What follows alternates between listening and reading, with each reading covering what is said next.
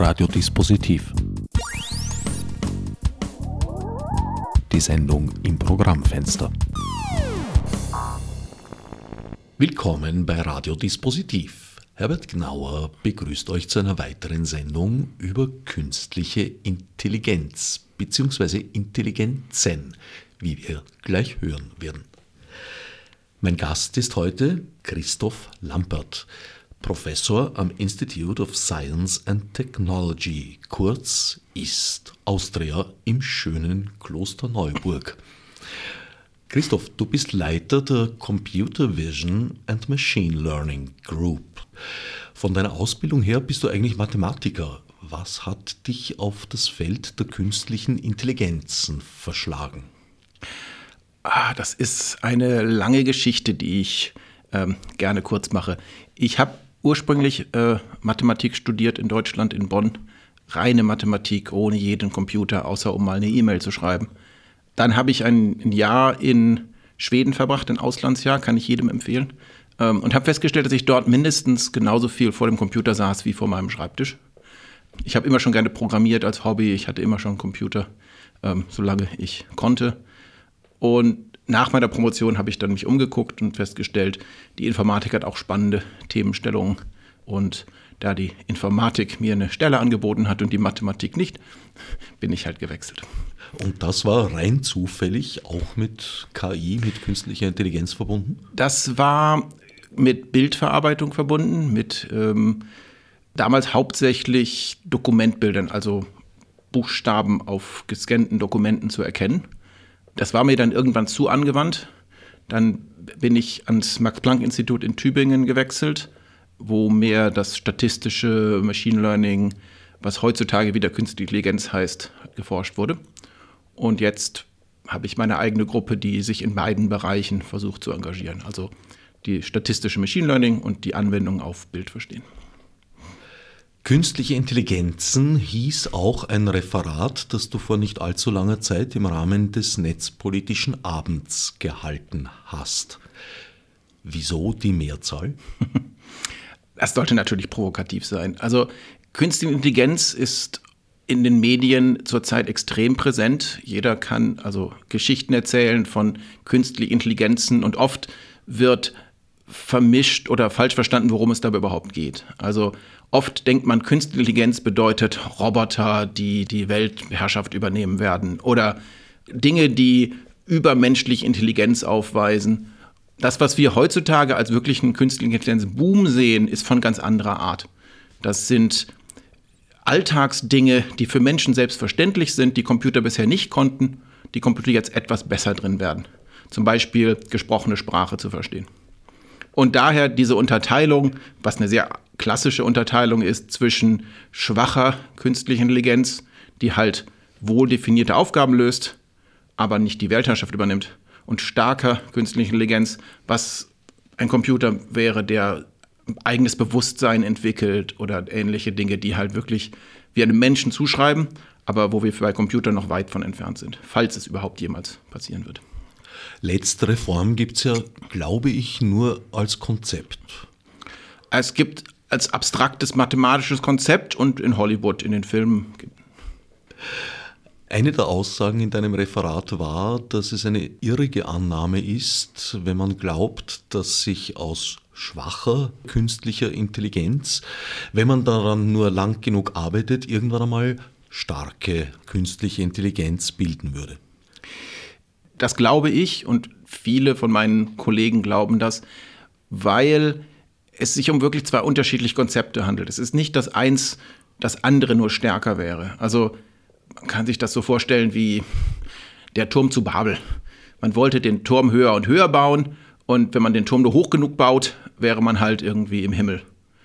Vielleicht doch nicht. Also vielleicht hätte, egal wie hoch der Turm wird, man niemals erreicht, was man wirklich wollte, auch wenn man das dachte, dass man das schafft.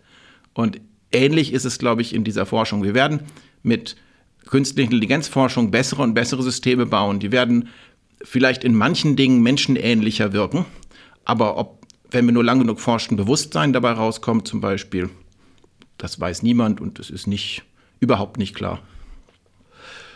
Diese Machtübernahme durch die Maschine wird auch als Point of Technological Singularity oder zu Deutsch der Punkt der technologischen Singularität beschrieben. Ist das eine reale Furcht oder wie würdest du das einschätzen? Die, die Singularität ist, ist, ein Konzept, das vor einiger Zeit aufkam, eigentlich erst in der Science-Fiction-Literatur und dann später in der populärwissenschaftlichen, basierend auf der Idee, dass wenn wir eine künstliche Intelligenz, was auch immer das sein mag, schaffen, die so viel intelligenter ist als Menschen, dass sie selbst wiederum eine künstliche Intelligenz schaffen kann, die intelligenter ist als sie selbst. Wenn man das genug iteriert und sie dabei immer schneller wird, dann könnte man unendlich viel Intelligenz in endlicher Zeit erreichen. Weil halt, wir brauchen nur halb so lange, um doppelt so intelligent zu werden und nochmal halb so lang und so weiter. Irgendwann ähm, ist es halt unendlich groß. Und ja, das ist wiederum mathematisch vielleicht denkbar, aber praktisch habe ich keine Angst davor. Insbesondere basiert das auf der Annahme, dass man immer schneller eine Intelligenz bauen könnte, wenn man nur intelligent genug selbst ist. Und es gibt, glaube ich, viele Faktoren, die dem entgegenstehen. Insofern, ja, ich fürchte mich nicht davor. Womit genau beschäftigt sich deine Gruppe? Entwickelt ihr Systeme künstlicher Intelligenz?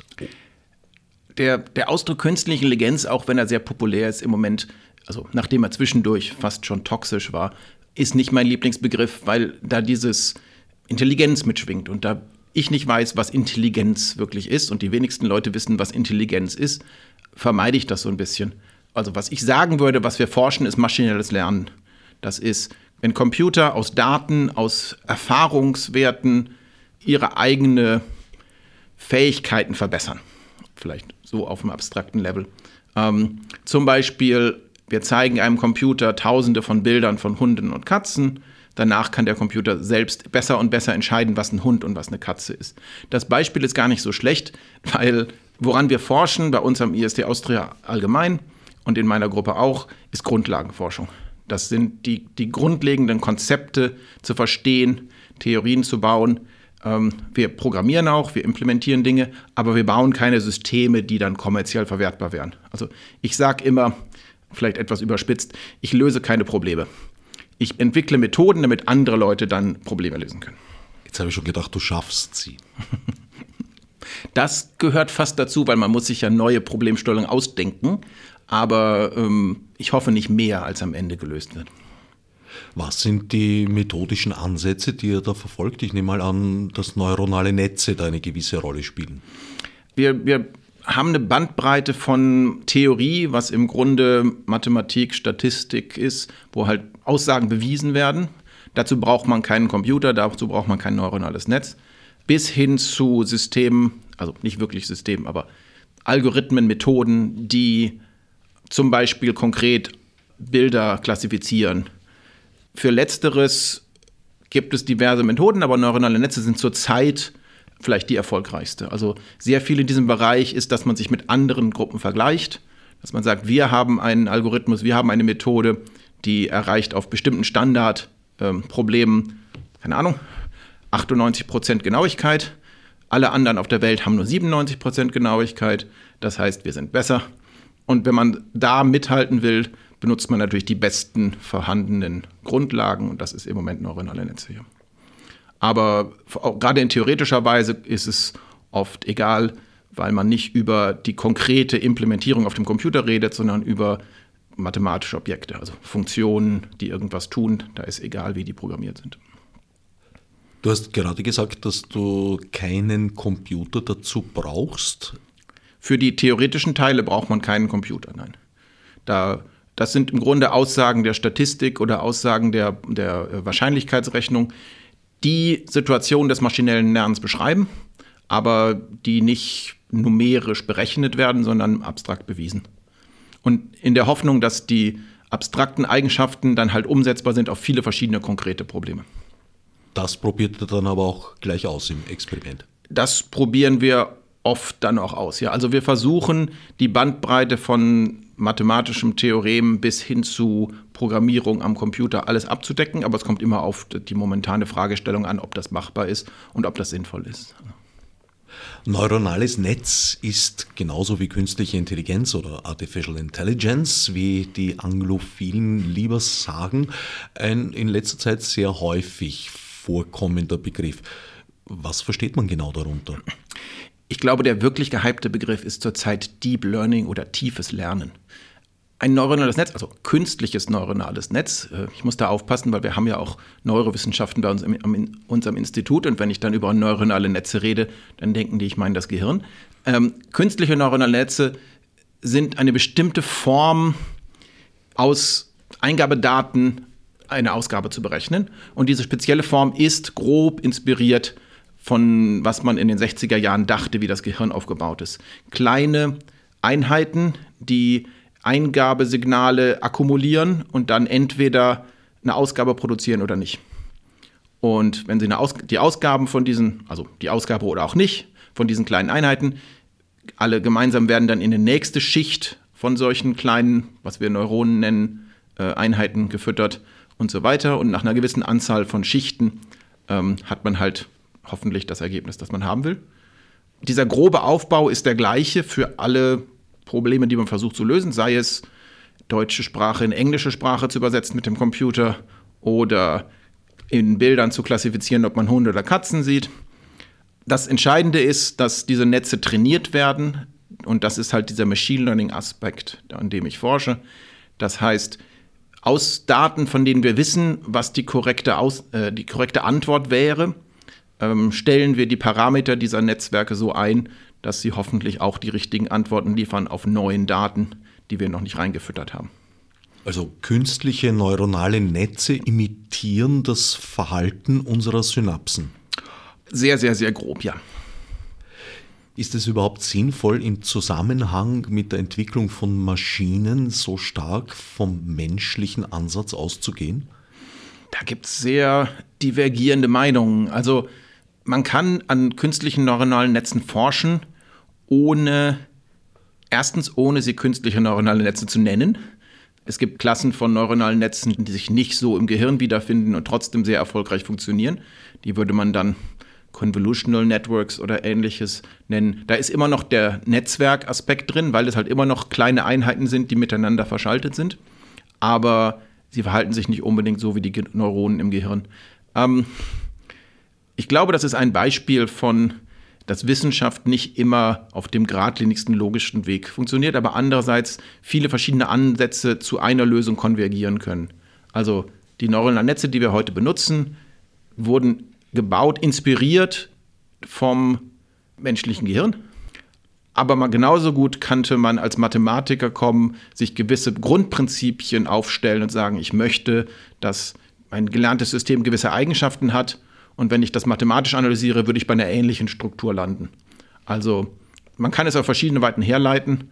Und es kann gut sein, dass das menschliche Gehirn nur ein Beispiel dafür ist, wie Informationsverarbeitung halt gut funktioniert. Und ähm, dass das Gehirn gut funktioniert, also bei den meisten Menschen, ist ja wohl wahr. Weil im Grunde von der Funktionsweise äh, sind Computer ja doch sehr unterschiedlich. Und zwar egal, ob das jetzt äh, die herkömmlichen Rechner nach dem von Neumannschen Modell, die binär aufgebaut sind, äh, sich handelt, oder ja, sei es auch um den legendären Quantencomputer. Allein von der, von der Funktionsweise, also der Rechen- oder, wenn man so möchte, Denkvorgänge, ist ja da ein ganz fundamentaler Unterschied. Also ein biologisches Gehirn wissen wir gar nicht genau, wie es arbeitet. Also denke ich mehr, dass Ansätze, die vom Gehirn ausgehen, eigentlich wahrscheinlich besser geeignet sind, das Gehirn zu erforschen, als die Möglichkeit von Maschinen. Also die meisten versuchen nicht, das Gehirn zu kopieren in unserer Forschung.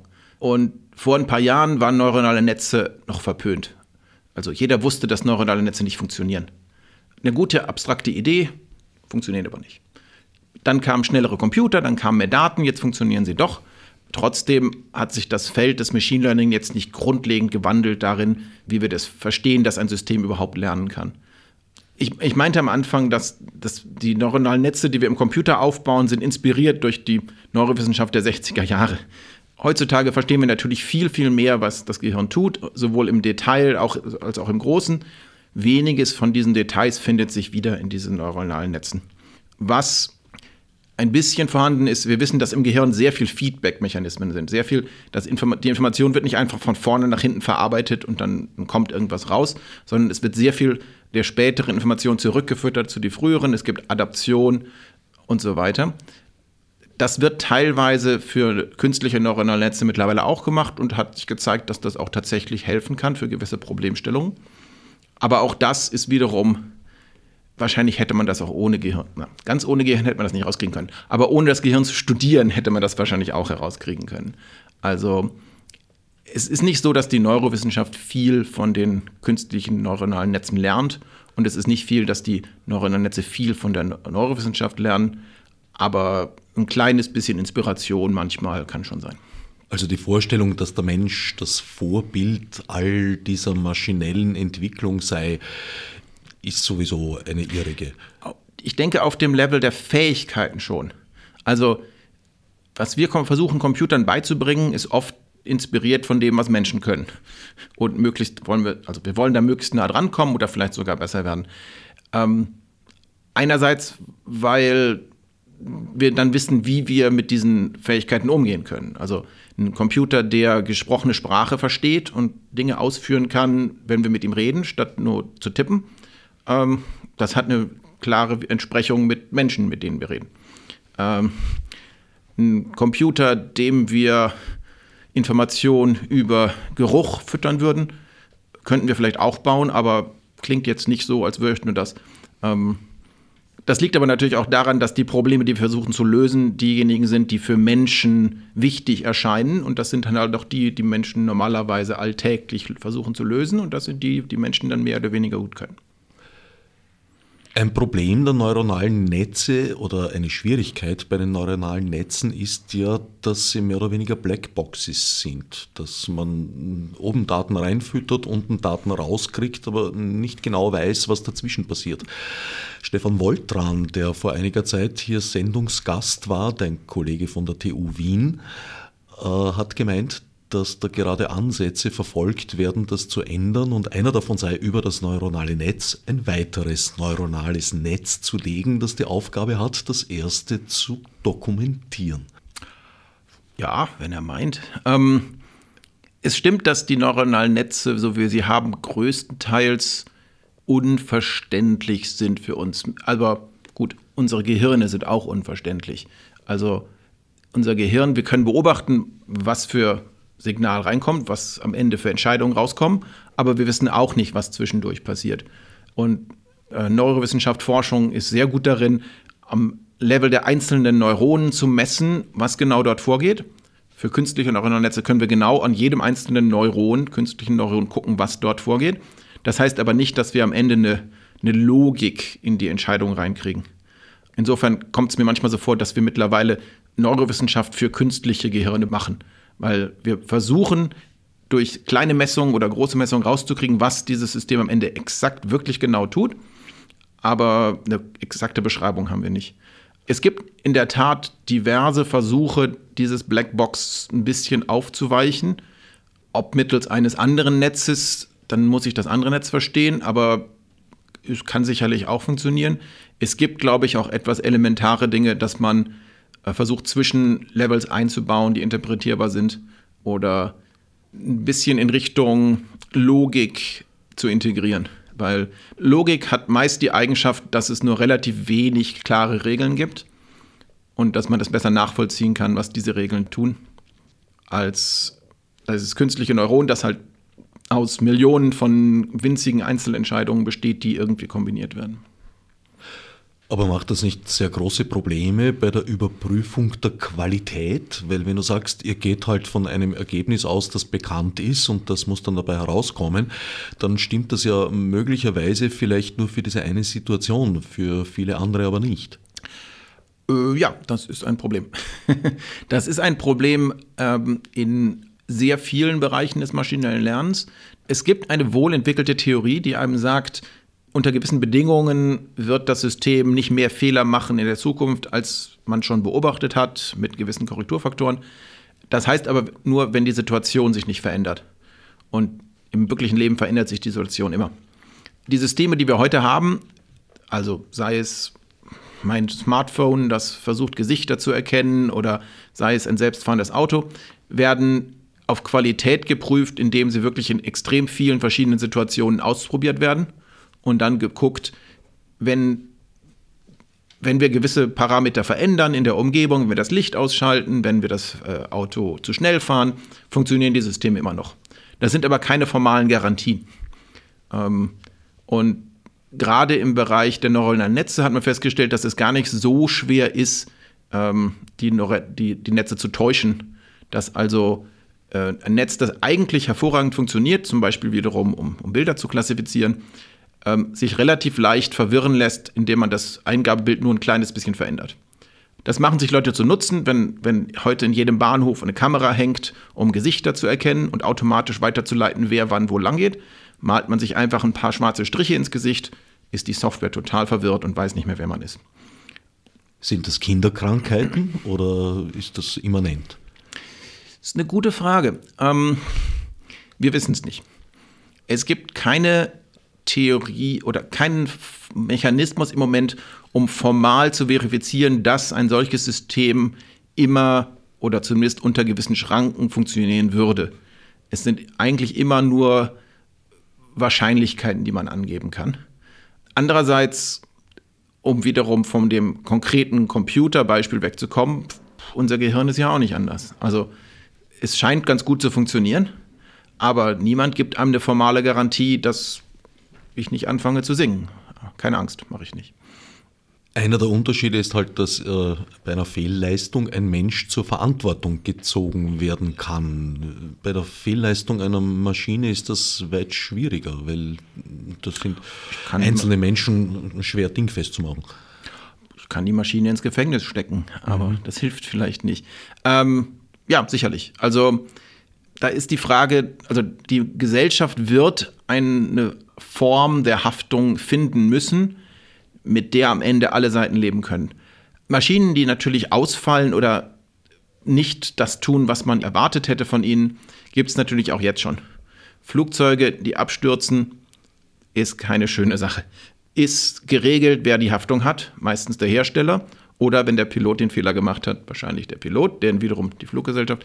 Ähm, in anderen Bereichen gibt es solche Regelungen. Ob jetzt die Maschine durch ein neuronales Netz gesteuert wird und einen Fehler macht, oder ob einfach ein Stück Hardware in der Maschine äh, kaputt geht.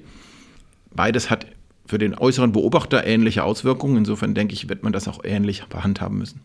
Auch für das Opfer. Eben. Fühlt sich es wahrscheinlich das ziemlich Opfer ist es wahrscheinlich egal, warum es äh, das Opfer ist. Ja. Also kurz gesagt, für die Überprüfung der Qualität eines neuronalen Netzwerkes stehen eigentlich nur empirische Mittel zur Verfügung. Es gibt Theorie, die theoretisch Garantien gibt, das sind aber Wahrscheinlichkeiten. Also wir können sagen, mit 99,9 Prozent wird das Ergebnis korrekt sein, also jetzt als Beispiel, unter gewissen Rahmenbedingungen. Äh, sobald wir die Rahmenbedingungen verletzen, gelten diese Garantien nicht mehr. Und es ist ein Teil der Forschung, unter anderem meiner, wie wir das verallgemeinern können, dass halt auch ähnliche Situationen noch abgedeckt werden durch die Theorie. All diese Theorien halten aber auch nicht wirklich im Bereich von riesigen, äh, schwierigen Systemen, wie zum Beispiel Google sie jetzt benutzen würde. Also da ist die Theorie noch weit hinter der Praxis hinterher. Solche Systeme sind im produktiven Einsatz und sind getestet durch Empirik und auch das wiederum. Die meisten Systeme, die wir im Alltag benutzen, benutzen wir, weil wir ihnen vertrauen, dass sie getestet wurden, nicht, dass ein Statiker sie bewiesen hat, dass sie stabil sind. Weil du die selbstfahrenden Autos jetzt schon so schön ins Spiel gebracht hast, da stehen wir ja auch unter anderem vor der Problematik, dass wir sozusagen ein für alle Mal entscheiden müssen, ob das Auto in einer bestimmten Situation äh, die alte Omi niederfährt oder lieber die Kindergruppe. Das ist ein Beispiel, das immer wieder kommt, das, glaube ich, völlig fehlformuliert ist. Ähm, niemand wird ein Auto bauen und programmieren mit der Regel eingebaut, wenn links von dir die Oma und rechts von dir das Baby steht, dann fahr lieber nach links oder dann fahr lieber nach rechts. Die Systeme in selbstfahrenden Autos oder in welchem System auch immer haben genau nicht diese regelbasierte Logik, die wir gerne anlegen, um es zu, um es zu erklären. Ähm, die haben Sensoreingaben, die haben, sei es ein neuronales Netz oder ein anderes System dahinter, und da kommt am Ende eine Entscheidung raus. Die Entscheidung ist aber nicht, falls die Person älter ist als 80, fahr nach links, ansonsten fahr nach rechts oder ähnliches. Ähm, das ist in dem Fall wiederum eine Blackbox-Entscheidung, die dem entspricht, was das System am besten denkt, dass es die richtige Entscheidung ist. Das klingt jetzt ähm, unkonkret, aber so sind die Systeme im Moment. Aber es ist halt im Nachhinein auch nicht nachvollziehbar, weshalb das System sich für links oder rechts entschieden hat. Man kann sicherlich eine Blackbox bauen, wie ein Fahrtenschreiber, wie in, in Flugzeugen. Ähm, danach könnte man exakt nachvollziehen, was die Eingabesensorwerte waren, wie sie durch das Netz quasi propagiert wurde, wenn wir wiederum sagen, es war ein Netz, und was am Ende die Ausgabe ist. Damit verstehen wir aber immer noch nicht die Entscheidung. Wenn Verstehen ist wiederum was ganz anderes als nachzuvollziehen, was Millionen von Werte quasi miteinander interagieren.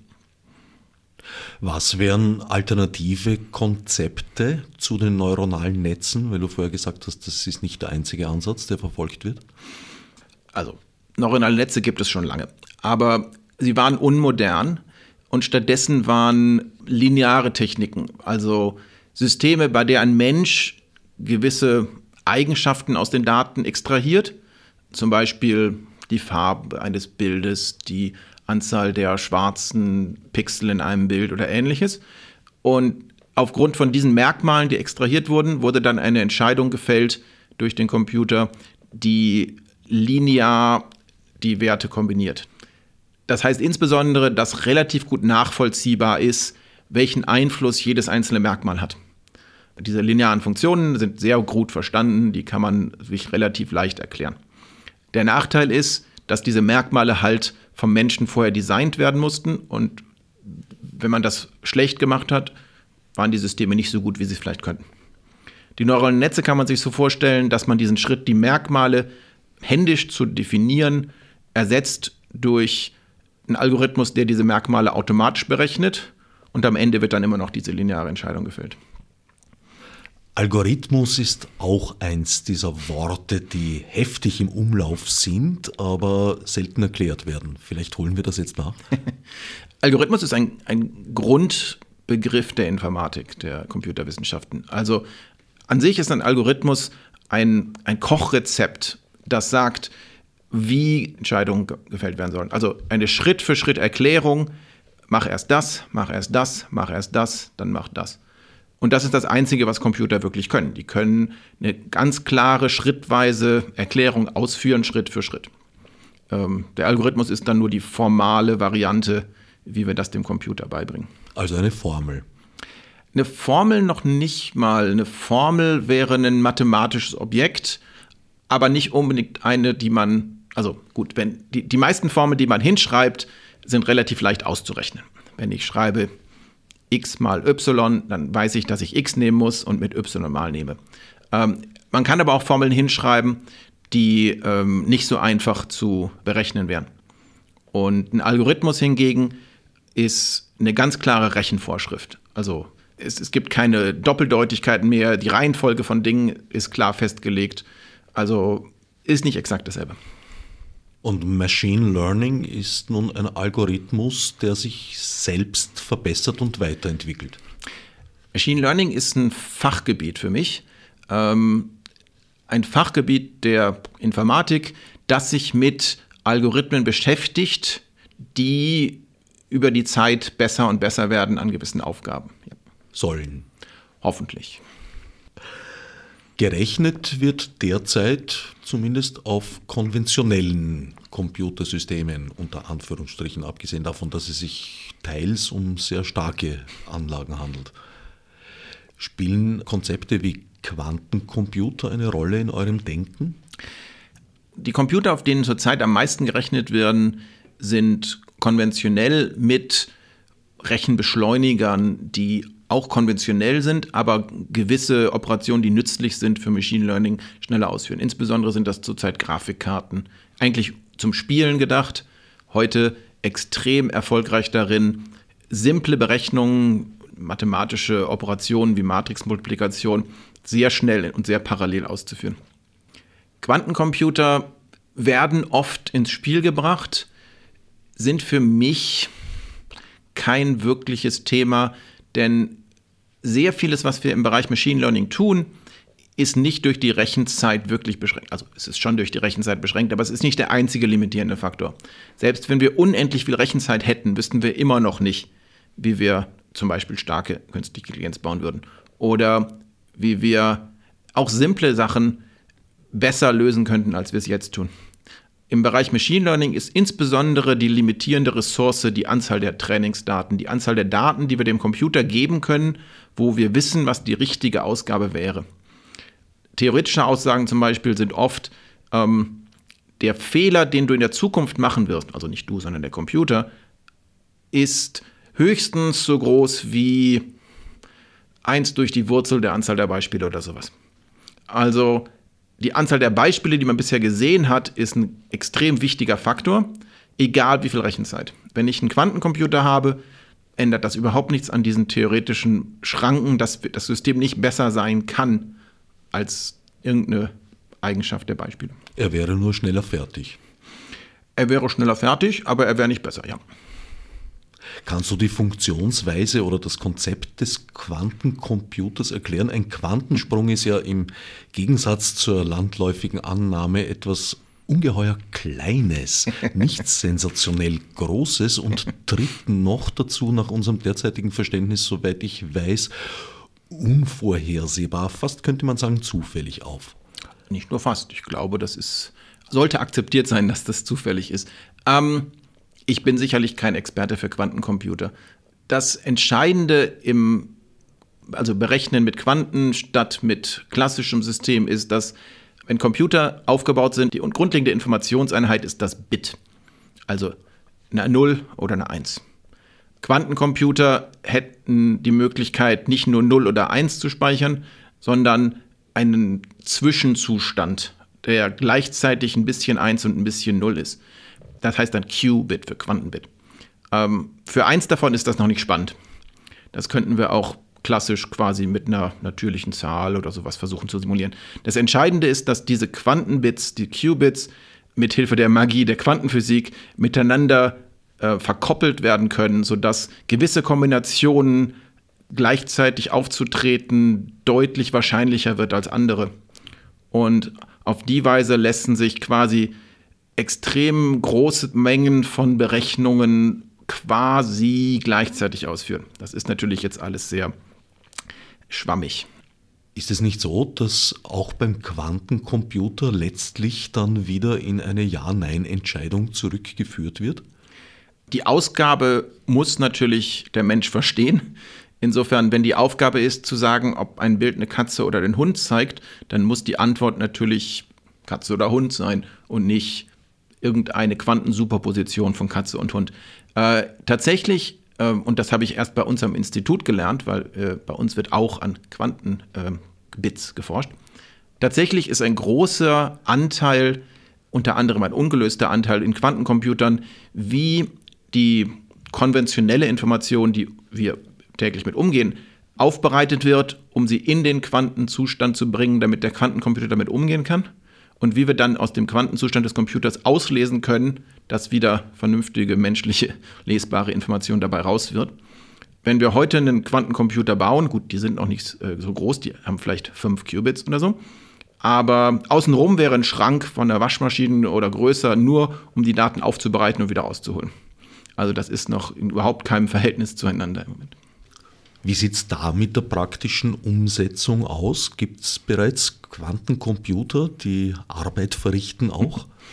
Es gibt ein paar Prototypen. Ich glaube, IBM hat einen gebaut und ins Internet gestellt, sodass man sich per Internet auf diesem Quantencomputer einloggen kann und dort dann Berechnungen ausführt, wenn man die richtige äh, Weise kann.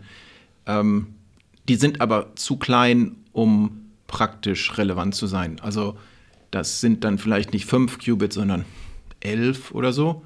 Damit kann man dann die Zahl 15 in die Primfaktoren 3 mal 5 zerlegen, aber das hätte ich auch per Hand geschafft. Ähm, also von einem Quantencomputer, der leistungsfähiger ist als ein konventioneller Computer, sind wir noch sehr weit entfernt.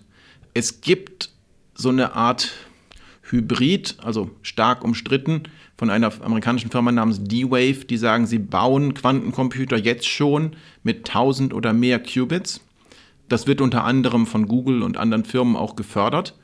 Da ist aber umstritten, welche Quanteneffekte dort wirklich eine Rolle spielen. Also das sind nicht allgemein für alles mögliche Quantencomputer, das sind Quantencomputer, die gewisse Arbeiten verrichten können, insbesondere Optimierungsprobleme zu lösen. Und ob es wirklich effizienter ist als ein konventioneller Computer, ist auch noch nicht ganz klar. Ein wichtiges Anwendungs- und zugleich auch Forschungsgebiet für Artificial Intelligence sind Spiele. Begonnen hat es in den 90er Jahren mit Mühle, soweit ich weiß. Dann kam relativ bald mal das Schachspiel nach. Dann war fast 15 Jahre, glaube ich, nichts. Und dann kam Go. Und dann ging es aber jetzt Schlag auf Schlag gleich weiter, weil der Go-Computer, der imstande war, verlässlich äh, die besten menschlichen Spieler zu schlagen, AlphaGo, hat bereits einen Nachfolger gefunden, der im Gegensatz zum Vorgänger eigentlich bei Null beginnt, vom Scratch weg. Also er hat keine Bibliotheken, die er gefüttert bekommt, sondern er baut sich die Bibliotheken selber auf, übt, äh, indem er gegen sich selber spielt und ist dadurch aber auch von einer Beschränkung befreit, die bisher gegolten hat, nämlich dass ein Schachcomputer Schach spielt, aber nichts anderes, auch nicht das einfachere Mühle- oder Dame-Spiel. Dieser neuen Version von AlphaGo wurden lediglich die Regeln gefüttert. Der müsste also auch imstande sein, andere Spiele sich selbst beizubringen. Gut, die Spiele sind recht beliebt. Einerseits, weil sie jeder Mensch, der mal Schach oder Go gespielt hat, weiß, dass das ein schwieriges Spiel ist. Das ist also sehr gut, um zu demonstrieren, mein Computer ist schlauer als deiner. Gleichzeitig haben Spiele wohldefinierte, klare Regeln und ein klares Kriterium, was man er erreichen muss. Genau das, was im wirklichen Leben leider fehlt. Ähm, und dadurch sind sie relativ einfach dem Computer beizubringen. Relativ einfach heißt, schon mit langsamen Computern kann man Tic-Tac-Toe, Mühle, Backgammon relativ gut dem Computer beibringen. Schach war eine große Herausforderung, die für viele Jahrzehnte war Schach der, äh, der heilige Gral der künstlichen Intelligenz, weil wenn jemand gut Schach spielt, muss er ja intelligent sein. Dann in den 90ern wurde das Problem durch viel Hardware und geschickte Algorithmen ähm, angegangen und dank Deep Blue und ähnlichem war plötzlich der Schachcomputer besser als der Mensch. Danach hieß es, ja gut, aber Schach ist ja auch einfach. Go ist der wirkliche König der, der Spielewelt. Irgendwann hat DeepMind, die Tochterfirma von Google oder jetzt Partnerfirma von Google, sich hingesetzt und gesagt, okay, wir wollen Go lösen. Und sie haben Go auf diese Weise gelöst im Sinne, dass sie besser sind als der Mensch. Ich bin sicher, jetzt werden sie sich ein neues Spiel ausdenken, vielleicht 3D-Schach oder so, das jetzt der neue heilige Gral ist.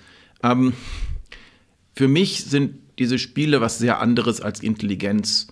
Intelligenz benötigt, dass man sich in neuen Situationen zurechtfindet. Also so schwierig ist es, Intelligenz zu definieren. Der Aspekt, sich in neuen Situationen zurechtfinden, ist meist in irgendeiner äh, Definition dabei. Ähm, AlphaGo und Nachfolge, die du gerade erwähnt hast, können durch sehr, sehr, sehr viel Rechenpower, wenn du ihnen die Regeln gibst, gut danach Go spielen. Das stimmt. Aber trotzdem sind die beschränkt darin, dass sie nichts anderes können. Also wenn sie was anderes außer Go spielen sollen, zum Beispiel Halma, dann musst du ihnen die Halma-Regeln geben und vielleicht eine Woche warten. Danach kann es Halma spielen, dann kannst du aber nicht mehr Go spielen. Also, aber ich muss ihn nicht von Grund auf neu programmieren. Es genügt, wenn nein, ich aber das die ist beim, Das ist beim Machine Learning immer so. Bei Machine Learning musst du nicht das Grund, den grundlegenden Algorithmus verändern, du musst ihn nur mit anderen Daten füttern. Hier musst du es nicht mit anderen Daten füttern, du musst es mit anderen Regeln füttern äh, und danach genug Rechenzeit investieren. Das eigentliche Problem ist, dass für die meisten Probleme, die wir gerne gelöst hätten von künstlicher Intelligenz, solche Regeln halt nicht existieren oder wir sie nicht kennen. Wie übersetze ich Deutsch ins Französische? Wenn ich dafür eine klare Regel hätte, wäre ich froher. Da ist das Problem, dass der Kontext ja sehr oft den Sinn des einzelnen Wortes erst so richtig ergibt oder ändern kann.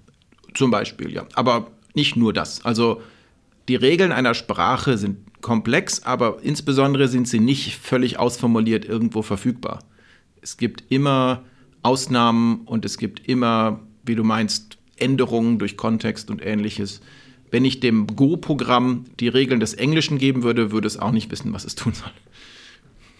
Du hast vorher so nebenbei erwähnt, dass ihr in eurem Team durchaus auch Leute habt, die sich mit Quantencomputern auseinandersetzen. Wenn ich recht informiert bin, ist das ja überhaupt ein interdisziplinäres Team. Bei uns im Institut, ja, auf jeden Fall.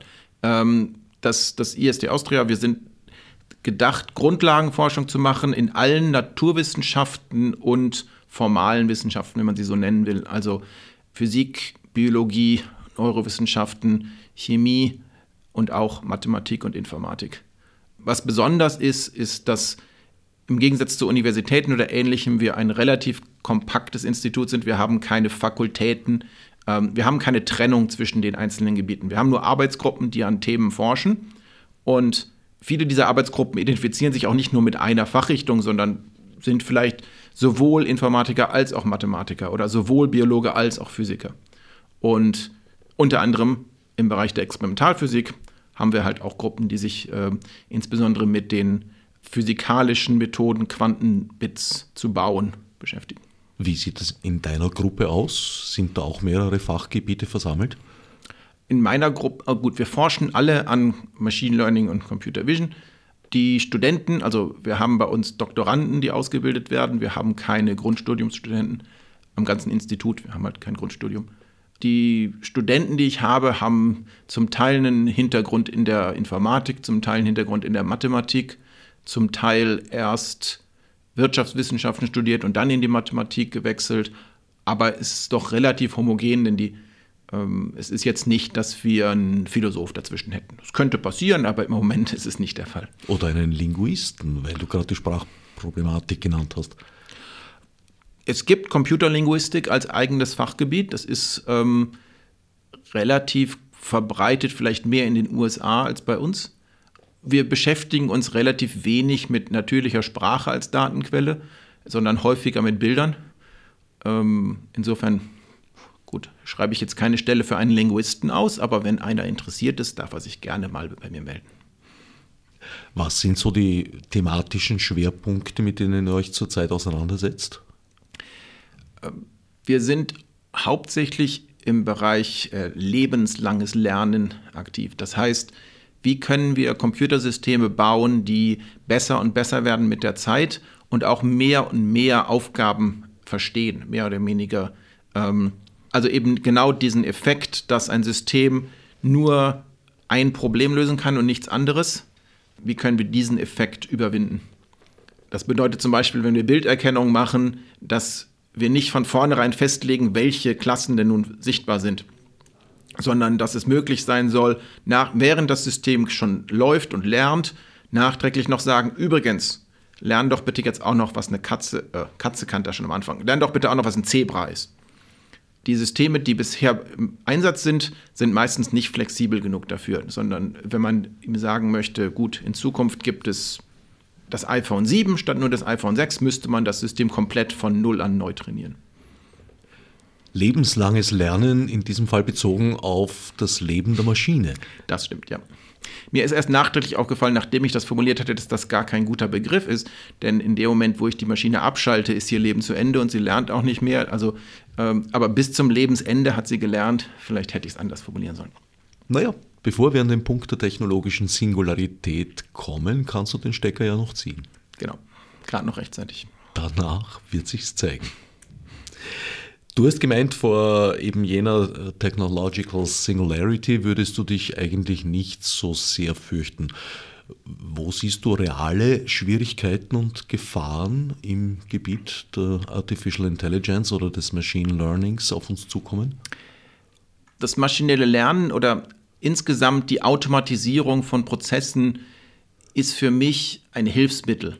Und wie eigentlich alle Hilfsmittel hat es gute und schlechte Anwendungen. Und auch zum Teil automatische Konsequenzen, die wir vielleicht gut finden und Konsequenzen, die wir nicht gut finden.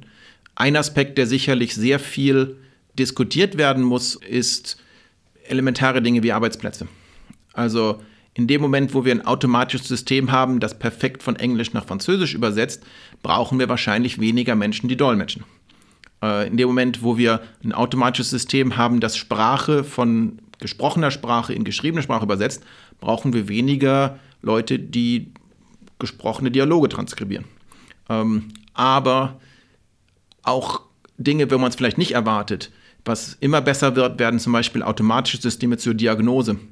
Wenn ein Röntgenbild gemacht wird und es muss danach diagnostiziert werden, ist da ein Tumor, ist da irgendeine Auffälligkeit, ja oder nein, das können Computer mittlerweile zuverlässiger als die meisten Ärzte.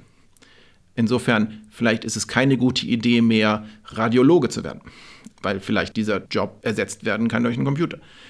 Früher wurden auch Jobs in vielen Bereichen durch Technik ersetzt. Es gibt nur noch viel weniger Droschkenfahrer. Es gibt niemand mehr, der Pferdemist wegräumt in der Stadt und so weiter. Es setzt die, kein Mensch mehr Bleilettern. Zum Beispiel die äh, Laternen werden nicht mehr per Hand angezündet. Technologie hat immer die Gestaltung des Arbeitslebens verändert. Was vielleicht neu ist bei diesem künstlichen Intelligenz, dass auch Arbeitsplätze sich verändern oder wegfallen werden, die die wir als die gut ausgebildeten bezeichnen, weil oft bisher menschliche, also Muskelarbeit ersetzt wurde durch Maschinen. Vielleicht wird jetzt auch Gehirnarbeit ersetzt durch Maschinen. Gleichzeitig werden natürlich viele Möglichkeiten geschaffen, ähm, wo Menschen noch gebraucht werden, vielleicht mehr als bisher. Ähm, also es ist sicherlich nicht, nicht, dass alles schlechter wird dadurch im, im Berufsleben.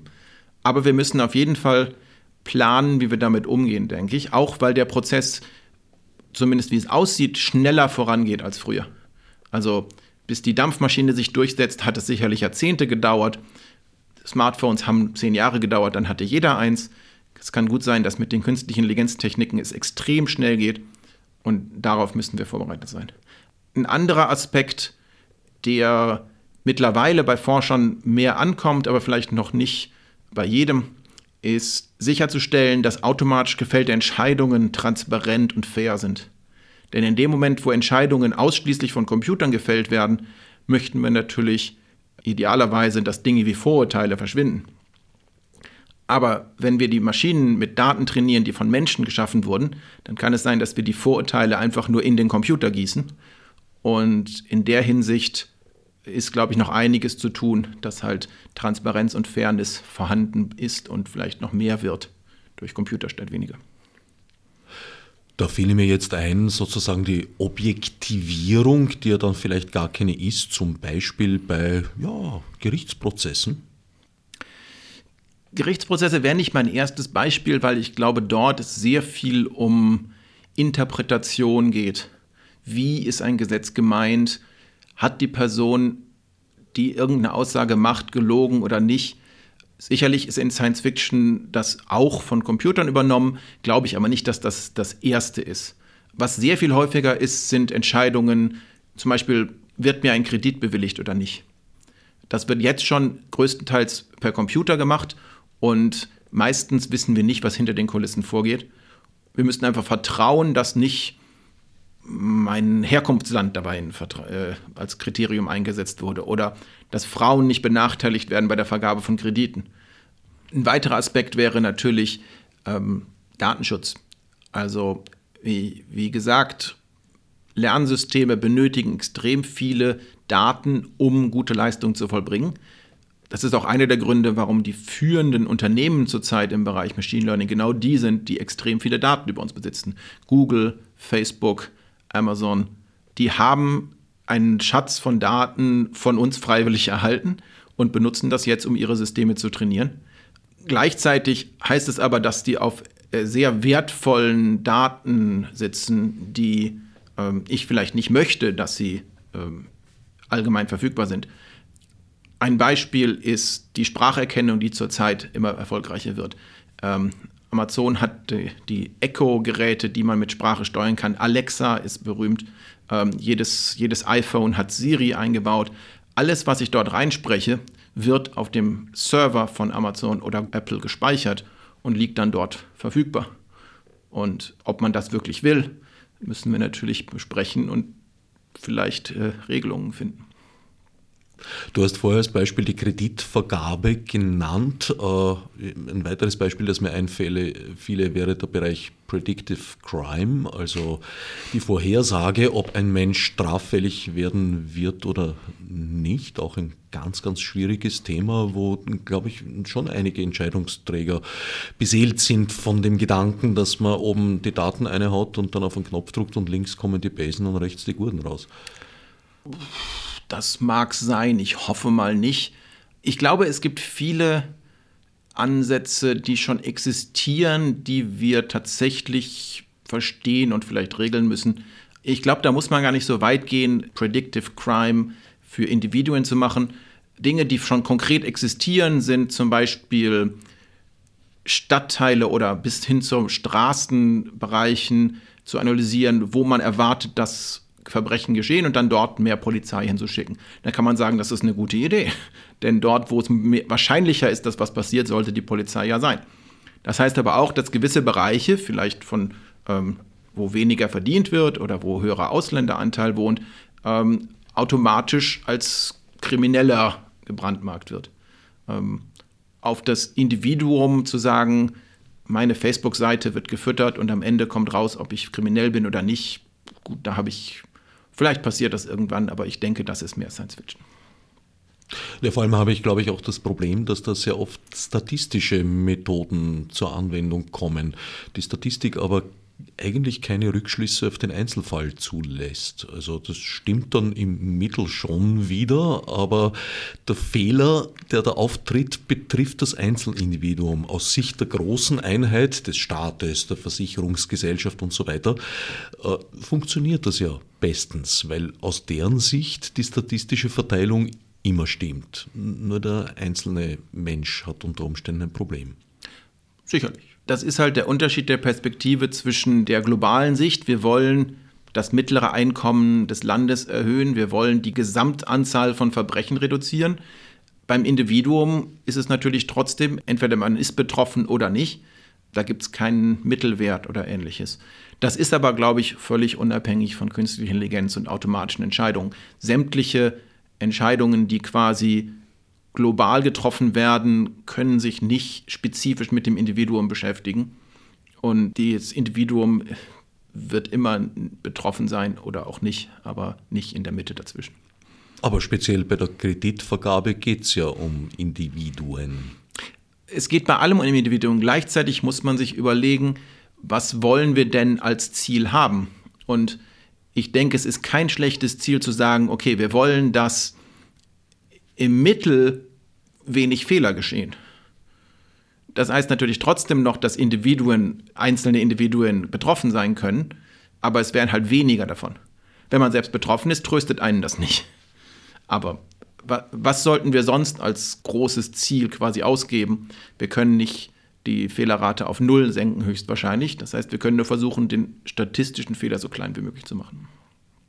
Tatsächlich ist Machine Learning ja schon vielerorts im Einsatz. Wie würdest du die Qualität beurteilen? Manchmal denke ich mir, wir sind da alle die Versuchskaninchen für noch nicht ganz ausgereifte Systeme. Also als Forscher würde ich sagen, die Systeme sind unglaublich gut. Wenn ich bedenke, was vor ein paar Jahren möglich war und was jetzt möglich ist, dann sind die Systeme auch unter anderem durch diese neuronalen Netze, also die Wiedergeburt der neuronalen Netze, deutlich besser geworden. Das hat bewirkt, dass Systeme jetzt eingesetzt werden oder verwendbar sind, die das vorher nicht waren. Vorher hatten wir halt einfach kein Smartphone, das Sprache versteht, da musste man tippen. Jetzt haben wir eins, das Sprache versteht, aber es macht vielleicht alle fünf Minuten einen Fehler. Wenn uns das nicht passt, können wir es ja einfach sein lassen, es zu benutzen. Also ich denke, wir haben natürlich immer den Anspruch, wir die vergleichen die Systeme mit dem Menschen. Und die Systeme, vielleicht außer bei Spielen wie Go, sind noch nicht so gut wie der Mensch. Gleichzeitig sind sie aber deutlich besser als das, was vorher da war. Und dadurch sind sie halt auch einfach sichtbarer. Das hätte man vor zehn Jahren einfach nicht, ähm, also da hätte man die Fehlerrate nicht bemerkt, weil niemand sich getraut hätte, das System auf dem Telefon zu installieren. Wie schätzt du die Perspektiven mittelfristig ein? Was werden die nächsten Milestones sein, die da purzeln nach AlphaGo? Ach, wenn ich das wüsste. Ähm, ist schwer zu sagen. Ich glaube, viele Dinge werden besser werden und je besser sie werden, desto verbreiteter werden sie auch. Ähm, ich denke, ein Milestone, den fast alle von uns noch erleben werden, sind wirklich Autos, die autonom selber fahren. Da ist extrem viel Forschung im Moment. Ähm, da ist sehr starke Systeme schon in den USA, gerade von, von Waymo, der, der Google-Tochter. Die sind Millionen von Kilometern ohne Unfall autonom gefahren. Ähm, ja, es gab auch ein paar Unfälle und sie versuchen es quasi zu einem Stand zu bringen, wo überhaupt keine Unfälle mehr passieren. Aber ich denke, wirklich durchschlagend kann das schon sein. Es wird sicherlich auch Dinge geben, die wir überhaupt nicht erwartet haben. Ähm, das ist ja immer so. Ich danke Christoph Lampert von der Computer Vision and Machine Learning Group des IST Austria für das Gespräch. Aber gern